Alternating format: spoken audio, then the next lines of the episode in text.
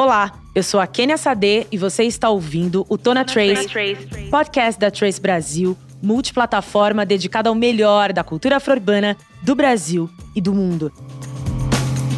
Aqui a gente se conecta com arte, música, histórias transformadoras e também cruza as fronteiras e dialoga com as diásporas africanas.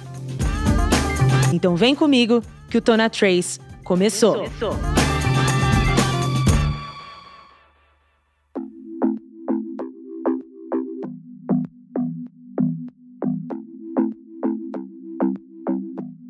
Existem novelas e existe o Pantanal. Um fenômeno de audiência entre os jovens, com uma história de amor clássica, a beleza da conexão com a natureza, as cenas da Juma virando onça e personagens atualizados fizeram desse remake a melhor novela dos últimos anos. Teve muitos memes, os brasileiros aprenderam a falar o pantanês e para falar um pouco mais da novela e os desdobramentos do personagem Marcelo, eu convido o Lucas Leto para esse papo aqui de hoje do Tona Trace. E aí, Lucas, tudo bem? Oi, gente, tudo bem? Tudo bem, pessoal do Tona Trace? Oi, Kênia. Ai, muito feliz que você está aqui, viu? É, eu que estou feliz de receber esse convite.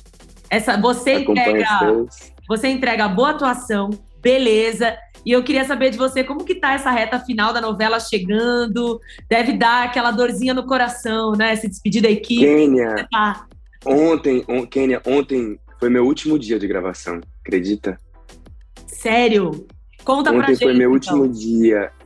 Não, ontem foi o meu último dia e era meio estranho, né? Porque eu tô nesse, nesse embalo de gravação há alguns meses já. E a gente vai se habituando, a gente começa a gravar um pouco menos, mas depois a gente grava de segunda a sábado.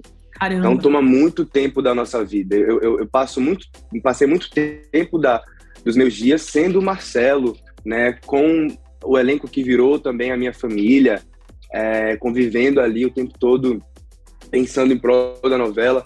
E aí ontem é, foi, foi, foi legal e foi estranho ao mesmo tempo, porque a gente gravou umas cenas maravilhosas, belíssimas. Gravei uma cena com a Dira Paz, que eu sou fã, amo.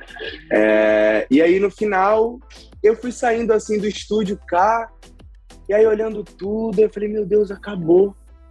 Velho, acabou, tá ligado? Tipo, é isso aqui o, o trabalho está cumprido, é, isso marca a minha vida, e agora, sabe? Tipo, esse, olhando assim o, o, o, fly enorme de Pantanal sim, no estúdio, sim.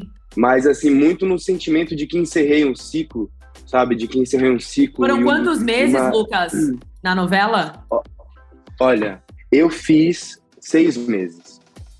Nossa. A novela tem, tem mais tempo de gravação, mas como meu personagem entra no meio da novela, eu fiquei seis meses gravando a novela. Não, um e seis mais meses, seis meses é uma imersão, né? É uma imersão, assim, absurda, né? Porque é o que você falou, você tá imerso naquele personagem, com aquelas pessoas, né, que você lida ali no seu dia a dia. Deve ser muito difícil se despedir, né? Mas acho que fica esse sentimento também de dever cumprido. O seu personagem que começou ali, a gente não sabia muito bem quem era, começa na cidade, depois vai pro Pantanal. Conta um pouco pra gente de quando você descobriu fazendo esse retorno, né? Quando você descobriu que ganharia esse personagem na novela, como foi para você e como foi fazer essa construção é, do Marcelo?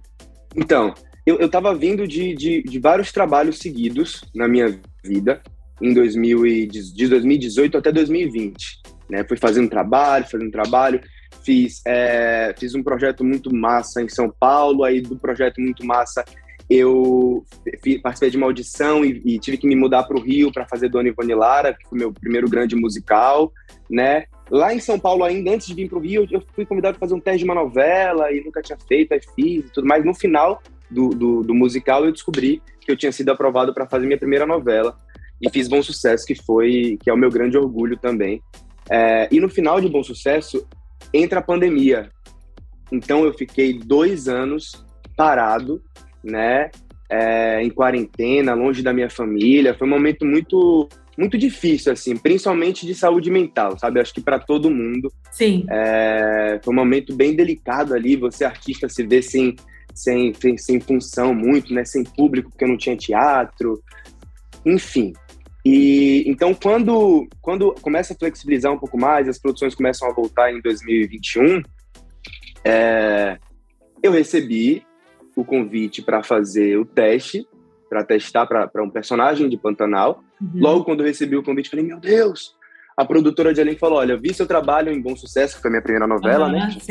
E a gente gostou muito, a gente queria te testar para um personagem de Pantanal. Aí eu, meu Deus do céu. Você é gelou, Pantanal, né? Gelei, gelei. Mas gelei e gelei com sangue no olho. Eu falei, eu quero fazer essa é novela, eu quero fazer isso, vou pegar isso. E, pô, depois desse tempo, depois dessa bad toda tal, eu falei, vou gravar esse self-tape com sangue no olho, assim. E aí, logo depois que eu desliguei a ligação, gravei o, o vídeo teste, né? Pra testar o, o personagem, testar Nossa, uma você fez por vídeo. Você fez por vídeo teste. Fiz por vídeo. Cara, que difícil. Eu acho que seria mais difícil, eu não sei, né? Porque o teste ali presencial, ele é tenso, etc. Mas eu acho que o vídeo tem toda a sua preparação na sua casa, né? Nossa. É, é, é, mais, é mais complexo. Mais complexo, mais complexo porque você não tem direção quando você grava em casa, você não tem quem, quem te olha ali fala assim, faz um pouco mais assim, faz um pouco mais assado. Então acaba que no vídeo você tem que atuar, você tem que dirigir, você tem que cuidar da luz. É verdade. Porque tudo vai influenciar, não... né, no resultado final. Uhum. É, é, com certeza. Então aí gravei o, o vídeo teste, mandei para ela, para produtora, tal. Aí quando foi uns dois, três dias depois, ela me manda uma mensagem falando assim, Lucas, é, bora trabalhar? Aí eu falei, claro, manda aí o texto tal, é, é, é achando eu que era mais uma etapa do teste, né? uhum. Achava eu que era, tipo assim, mais outro texto, né, para avaliar de novo e tudo mais. Pô, Pantanal, não sei o quê. Eu falei, tá, manda aí o texto. Ela, manda o texto de quê, menino? Vamos gravar novela? Eu, ah! Comecei a gritar, gritar, chorei, mas eu chorei tanto, velho, chorei tanto.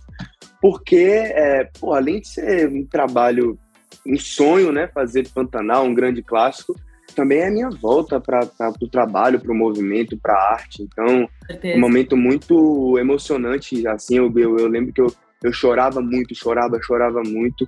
E engraçado que antes de eu receber a resposta para Pantanal, a minha mãe, eu não, eu não tinha falado para minha mãe para não criar aquela expectativa, porque ainda não tinha saído o resultado também. Sim, tal. sim. Não, eu, eu não falei, né?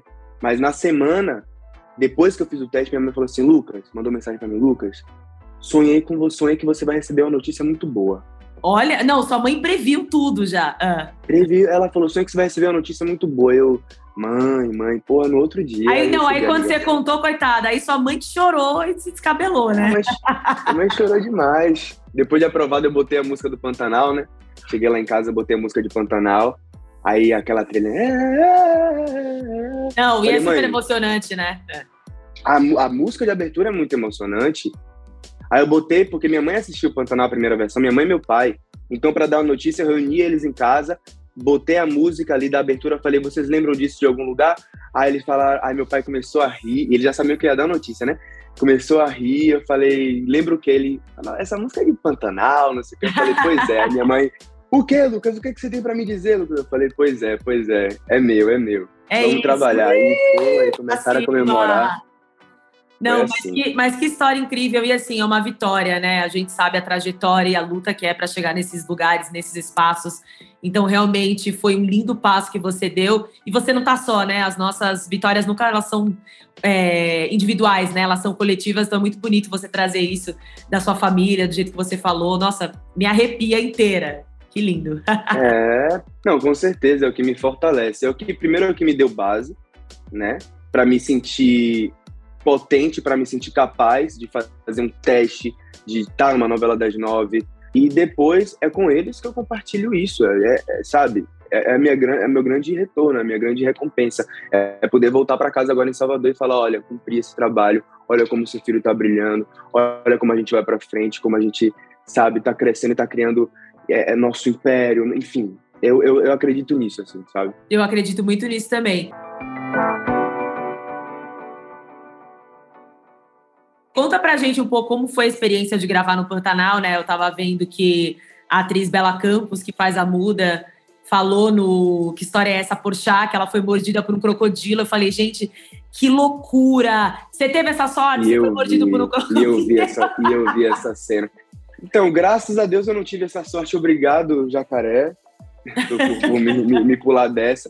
Mas eu vi essa cena, eu vi essa cena e vi muitas outras também. A gente vê negócio de onça na novela, vê negócio de, de, de, de, de cobra, né, de sucuri, e, e, e, acha que é só na novela, mentira. Lá é assim mesmo, é uma, é, é uma natureza selvagem, é uma natureza que, graças a Deus, ainda em alguns lugares, né, é, é, é, é intocável, não é, é, está, enfim, não, não, não tá ali com o efeito do homem, porque não tem prédio lá Sim. onde a gente estava, não tem muitos prédios, não tem é, é, o, homem não está presente ali, né? A gente vê realmente a natureza. A gente é, é minoria perto da, do, da imensidão de Pantanal. Quando eu cheguei, foi isso que me, me deixou surpreso. Primeiro, que você consegue ver o horizonte, é uma coisa que não acaba mais, você vê assim o horizonte, você fala, seu olho não buga, assim, você não reconhece muito, porque a gente está tão acostumado de ver prédio, ver o fim ali e tudo mais, e quando a gente vê aquela imensidão, a gente fica assim tocado. À noite, por não ter muita luminosidade, a gente tem um céu que é espetacular, eu nunca vi aquilo na minha vida. E principalmente, eu acho que o, o que me pega muito no Pantanal é a consciência do outro, assim, que eu que eu construí, sabe? A atenção para o todo e não só para a gente. A gente está muito, né, muito olhando o tempo todo para a gente na selfie. E no Pantanal, assim, você não, você não pode andar assim, olhar para o chão. Porque você pode pisar no animal, machucar o animal e o animal vir se, se, se defender, e, enfim. Então você tem que estar o tempo todo atento, à noite, você não vai pisar numa cobra, numa aranha e tudo mais. Então, essa, essa noção de, de indivíduo no mundo enorme é, foi a coisa que mais ficou em mim em Pantanal e fora os medos também. Eu cheguei lá no Pantanal com medo de sapo, eu sempre tive medo de sapo. Mas medo, de medo, medo mesmo, assim, de sapo. É. Não é que eu acho que ele vai não sei o que, mas eu acho que o bicho ah, não vem em cima de mim e tudo mais, mas, pô, cheguei lá no primeiro dia, era sapo pra tudo que é lado, rã, Não, e você vai se acostumando, né? E você vai se acostumando, você vê que, tipo assim, mano, a gente que é estranho nesse lugar. Eu, é, a terra é deles, entendeu? Com a gente que, que, se enfiou aqui, foi construindo coisa, foi tirando o espaço deles, a comida e tudo mais. Você tem essa noção, você cria essa noção de você no mundo, no todo, assim. E sabe? infelizmente a gente é muito urbano, né? E urbano no pior nível no sentido de viver em grandes cidades, né? Você falou que mora em Salvador, eu sou aqui de São Paulo, imagina que acontece o tempo inteiro essa verticalização, é prédio atrás de prédio, destruindo a natureza, e aí a gente vai para o Pantanal, no Cerrado, e se depara com essa natureza infinita, não tocada, realmente deve emocionar e mudar muitos valores até dentro da gente, né? De respeitar a natureza e os animais e saber que nós somos um só, né? Não há não há essa separação que foi feita até de uma forma é. colonizadora, né? Sim, como se a gente fosse mais importante, como se a nossa vida fosse mais importante. Mano, eu presenciei lá no Pantanal um, um, uma, uma, um cavalo que tinha sido mordido por uma cobra, que eu sofri junto com ele. Eu sofri junto com ele porque é isso, a vida tá acontecendo ali. A vida não é só isso aqui que a gente tá fazendo, tá acontecendo aí. Os bichos aí, entendeu? E aí o bichinho ficou todo inchado, né? E foi uma luta para soro, remédio e tudo mais. Nossa. Então você, você, você vê muitas coisas assim, você você questiona a sua importância também nesse todo. Às vezes a gente tá, a gente vai para um lugar de ego gigante que a gente só tem olhos para cá, né? Para si, não olha para o outro, não olha para o bicho que está ali. Conversava muito com os, com, com os cavalos, principalmente. Tem uma conexão com os cavalos que é conversava com eles, sabe? Antes de montar, fazia um carinho, trocava uma ideia. Saudade do algodão, algodão. Ele não vai acho, que até, acho que até por isso que a novela é tão popular, porque nos aproxima desse universo que está tão distante da gente, né? A gente consegue sentir é, esse lado da natureza muito mais próximo. Mas, Lucas, é, você fez parte da única família preta, né, do núcleo do Pantanal. Qual a importância, né, da gente trazer essas narrativas e jogar luz a essas vidas pretas que existem, né, no Pantanal também? Assim, eu acho que é um avanço, um avanço muito bom a gente ter uma família preta. E eu vi muitos comentários no Twitter, muitos comentários nas redes sociais. Nossa, olha como eles são bons. Olha como essa família é bonita. E aí eu fico muito me questionando, cara, a gente se parece com a maioria do povo brasileiro. A gente sempre esteve aqui, né? A gente está aqui, né? Isso, isso é, é novidade, não deveria ser, né? E, e, e eu gosto muito de pensar também, Kênia, falar sobre isso de uma maneira que a, a, o sistema entenda também de uma maneira comercial. sabe? Eu gosto de falar de dinheiro, gosto de falar isso porque é a língua que move a gente, sabe? Colocar uma família preta na novela das nove é bom para todo mundo. É bom para todo mundo porque hoje a gente tem o poder de escolher o que a gente vai consumir, os produtos que a gente vai consumir, graças aos streamings também, né? E assim, naturalmente, o povo escolhe assistir coisas que eles se enxergam, que eles se veem ali, né? Então, se a gente tem uma família preta, as pessoas vão olhar, vão se identificar, vão se sentir representados e vão consumir aquele produto. Então, mais do que colocar é, atores pretos que sempre estiveram aí fazendo um trabalho incrível, super capacitados ali, isso gera uma, uma, uma, um resultado que, assim, é ideal. É óbvio que mais do que atores pretos ali em, em, cena, a gente precisa de mais protagonismo preto, né? a gente precisa de, de, de, de atores, artistas pretos em, em lugares de poder, principalmente nos lugares executivos, e pessoas atrás das câmeras também. A gente precisa de pessoas que contem as nossas histórias, que, que, que, que, saibam contar as nossas histórias. Então a gente precisa de mais autores pretos, que tem vários, um monte, maravilhosos, incríveis. Diretores pretos. A gente precisa de pessoas por trás também das câmeras nesses, nesses lugares, assim, sabe? Só assim a gente vai chegar a um lugar mais ou menos ideal. Não, eu vi que o Elísio Lopes Júnior, estava falando de diretores de televisão, ele parece que vai dirigir, eu não sei se eles já falaram, enfim, não, não vi é, qual o nome da nova novela, mas parece que alguma novela da Globo, ele é o próximo diretor. É. Eu fiquei muito feliz, porque é exatamente isso que você está falando.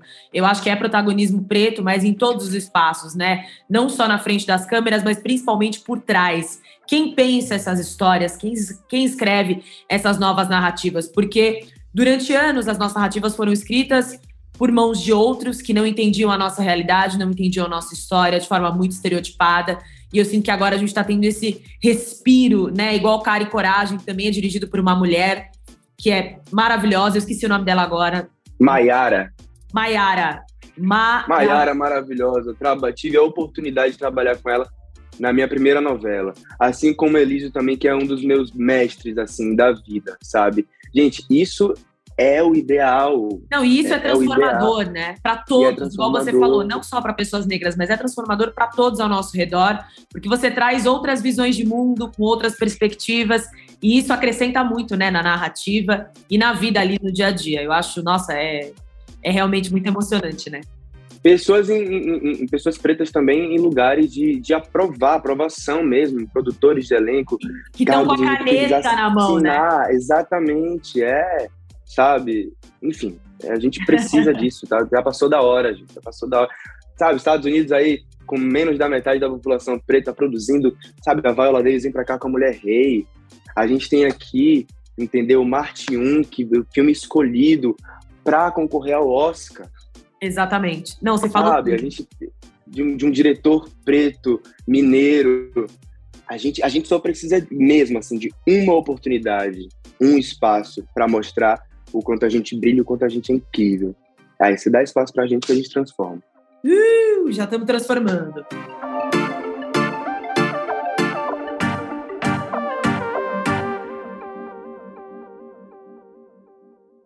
E essa foi uma novela, acima de tudo, esse remake, né, muito política. Eu acho que trouxe assuntos como LGBTfobia, né, ali entre os peões, falando disso e educando, de certa forma, a população. Fala de racismo, de misoginia, de exploração de terras, enfim, eu acho que era muito importante trazer essa mensagem para milhões de brasileiros, principalmente em ano eleitoral. E você, como ator, queria que você trouxesse para a gente qual o seu papel como ator, principalmente novela, né? Eu acho que a gente tem muitas responsabilidades, porque atinge milhões de brasileiros. Como você se vê nesse lugar, pensando em toda a sua trajetória?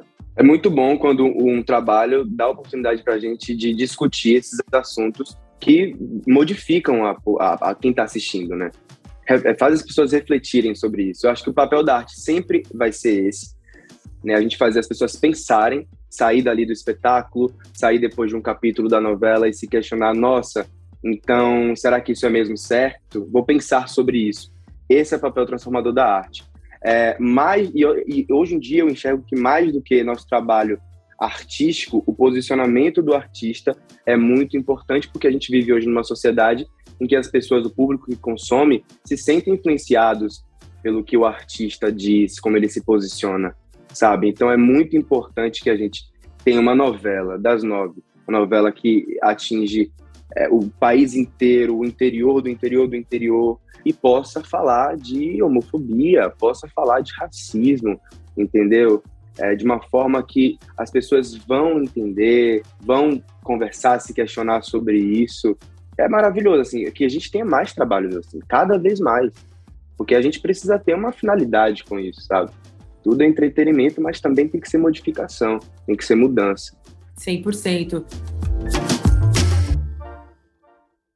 E Lucas, conta pra gente seus projetos futuros depois de Pantanal. Eu sei que você tá no filme Vizinhos, que tá na Netflix. Conta pra gente o que vem por aí. Onde a gente vai poder ver Lucas? então, é, faz duas semanas eu acho que estreou o filme Vizinhos na Netflix. Tá tendo uma repercussão maravilhosa. O filme tá incrível. É uma comédia, uma comédia para família com Leandro Hassum, Marlene Cevada. Eu estreou na Netflix. Ele tá em terceiro lugar no mundo e primeiro lugar no Brasil. E o filme está muito legal. Assim, quem tiver a oportunidade de ver, assista. Eu estou orgulhoso desse trabalho e muito orgulhoso também, porque ano que vem, 2023, estreia o filme que eu fui protagonista, junto com a atriz e cantora Gabs, um filme dirigido por Lázaro Ramos, do Amazon Prime, que chama Um Ano Inesquecível Outono. Nesse filme, é um filme, uma comédia romântica musical, né? A gente é, Lázaro tem essa traz essa concepção assim maravilhosa e inovadora, porque a gente tem pouco disso no Brasil, né? A gente tem mais exemplos americanos e tudo mais, mas de dois protagonistas pretos. É, o filme se passa em São Paulo e ela, uma estudante de direito, meu personagem é um músico da Paulista e eles vivem essa paixão e essas diferenças assim com muita música, muita coreografia. No, no filme a gente tem Lulu Santos, a gente tem a Isa estreando Nossa. como atriz. Só ele, um elenco de peso, hein? Só na mão. Só na mão, entendeu? E Lázaro Ramos fazendo um trabalho brilhante, uma direção que eu tô até mal acostumado, vou dizer a você, de ter esse homem me dirigindo e, e, e, me deixando voar, assim, atento ao, ao meu voo, sabe? E, e, querendo que eu fizesse o melhor que eu, que eu podia fazer, a Gabs também, todo mundo com muito carinho, uma equipe é, uma equipe também por trás das câmeras muito preta, muito feminina.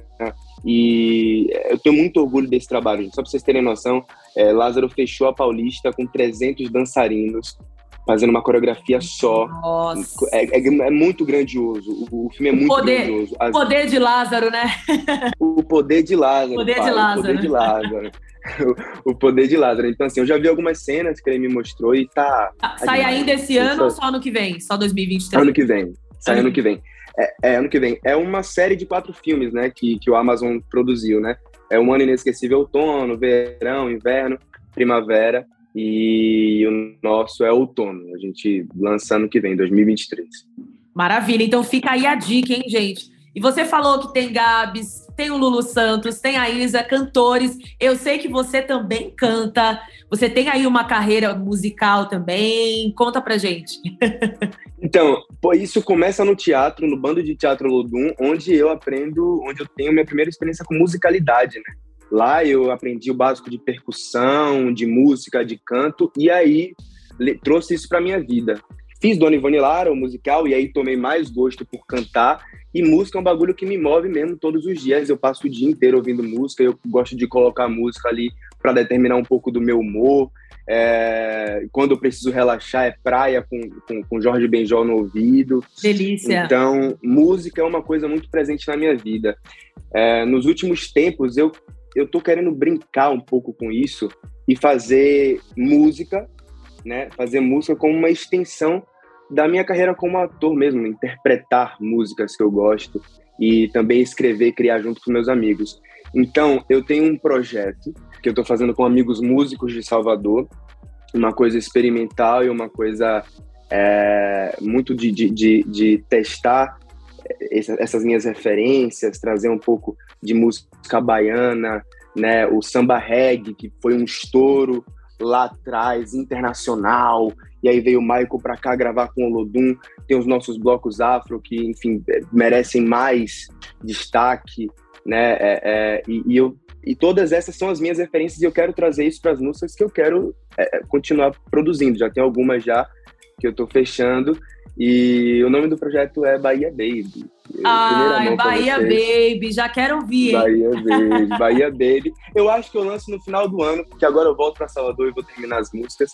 Eu pretendo lançar algumas músicas na plataforma, continuar lançando uns covers no, no Instagram, que por deu favor, muito certo. Por favor, por favor. Entendeu? E o Bahia Baby é essa extensão aí do meu trabalho como ator, e eu quero fazer esse Bahia Baby, quero cantar sendo Bahia Baby, quero trazer essas referências de bloco afro, de Bahia, sabe? De música preta, e é isso somos múltiplos, né? Dá para ser ator, dá para cantar, dá para dançar, dá para sair de festa, dá para fazer tudo. Dá, pô, dá. A gente, a gente domina muita coisa. Com certeza.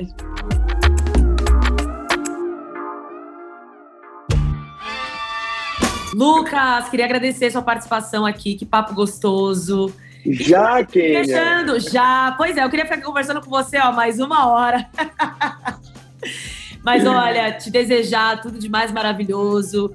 E vou acompanhar né, esse fechamento de ciclo, afinal de contas, Pantanal acaba nesse final de semana, então convido todo mundo a assistir a essa finaleira aí que deve estar demais. A gente vai se emocionar muito com seu personagem ainda, em outros tantos papéis, então muita prosperidade, muito sucesso, muito axé pra gente. Axé, Kenia, obrigado, gente. Pô, adorei falar aqui. Eu tô num exercício diário de ficar falando, de falar assim, você tem me ajudado muito. Obrigado pelo espaço. Gente, vamos ficar atento aos novos artistas, artistas pretos, periféricos, a gente é potência. Então estejam atentos pra gente acompanhando. Obrigado, Kim. Certeza, obrigada. Beijos. Beijo. E é isso, gente. Chegamos ao fim do podcast Tona Trace. Sigam a gente nas redes sociais, arroba Trace Brasil no Instagram e no Facebook e Twitter, Trace Underline Brasil. Toda quinta-feira tem episódio novo do Tona Trace na sua plataforma de áudio preferida. Não deixe de seguir o podcast no Spotify ou na Amazon, de assinar na Apple Podcasts ou de se inscrever no Google Podcasts ou no Castbox, ou de favoritar na Deezer. Assim você recebe uma notificação sempre que um novo episódio estiver disponível.